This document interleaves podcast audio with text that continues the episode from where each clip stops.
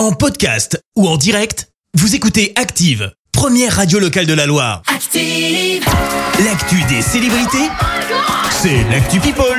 7h22, on parle people avec toi Clémence. Et on commence par parler euh, du jubilé de la reine d'Angleterre. Tu le sais, elle va fêter ses 70 ans de règne. C'est prévu pour le 5 juin prochain. Et donc forcément, bah, c'est tout un week-end de célébration hein, qui se prépare. Oui. On sait déjà qu'il y aura Ed Sheeran en concert, mais Oh, il y mais aura non. aussi des tableaux reconstitués de la vie de la reine avec une parade de chevaux, grande passion hein, d'Elisabeth II. La reine qui devrait bien y assister malgré des rumeurs depuis quelque temps sur son état de santé. Elle a été aperçue publiquement à plusieurs reprises, on le rappelle.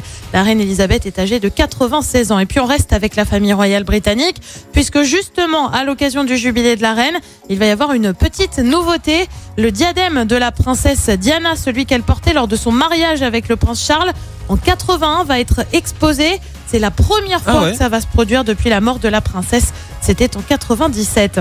On prend la direction des États-Unis avec un acteur qui affirme avoir eu une vision sur la fin de sa carrière.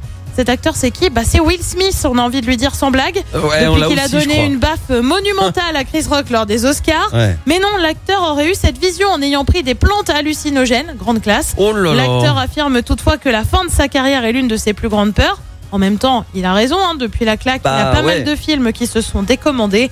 On le rappelle, Will Smith est officiellement parti en Inde pour se ressourcer. Tu crois qu'il a encore euh, un peu de temps sur son compte CPF, euh, Will Smith? Parce que c'est le moment de les utiliser. hein. J'en sais rien, mais là, ça va être compliqué. hein. Et puis on termine avec euh, une question. Est-ce qu'Harry Styles et Mick Jagger se ressemblent? Leurs similarités sont régulièrement évoquées dans les médias. J'aime bien Harry, nous avons une relation facile, mais j'avais l'habitude de porter beaucoup plus de maquillage sur les yeux que lui. Enfin, j'étais beaucoup plus androgyne, en tout cas indiqué à Mick Jagger.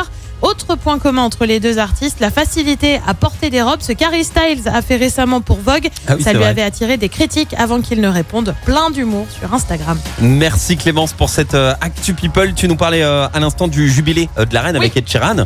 Ah bah Ed Sheeran, c'est ce qu'on est. Merci, vous avez écouté Active Radio, la première radio locale de la Loire. Active.